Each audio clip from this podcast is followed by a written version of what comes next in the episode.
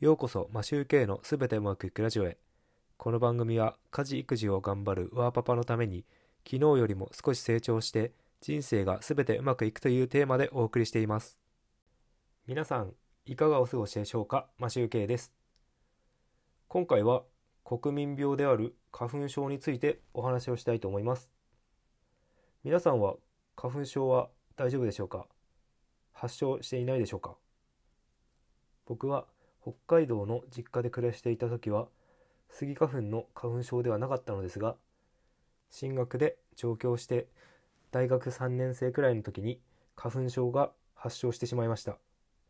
もともと鼻炎だったので鼻水や鼻づまりはあったんですが花粉症は本当にひどいと思いました。鼻づまり状態のままエンドレスで鼻水が流れます。東京にいる時はずっと3月4月5月頃は苦しみました。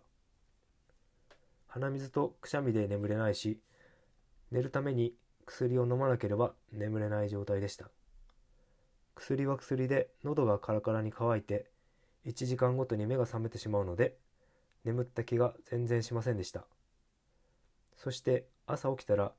目やにでまぶたが開かない状態になっているという非常に悪いコンディションで数ヶ月過ごしていました。特にスポーツやフットサルなどをした後は特にひどくて眠れませんでした。でも札幌に移住してからはスギ花粉の影響はほとんどなく薬に頼ることもなくなりました。多分スギ花粉が空気中にとどまらずに土に付着して東京ほど舞っていないのではないかと思います。数年前喘息気味になりハウスダストか何かが原因だと言われたんですけどアレルギー検査をしてみたんですが結果はスギ花粉とハウスダストがアレルギー度マックスでした。札幌に来てからはあまり影響がなかった花粉症ですが先日あったかかった日に自転車通勤を2日ほどしてみたらなんだか目が痒くなって鼻水がぐずぐずになるようになってきました。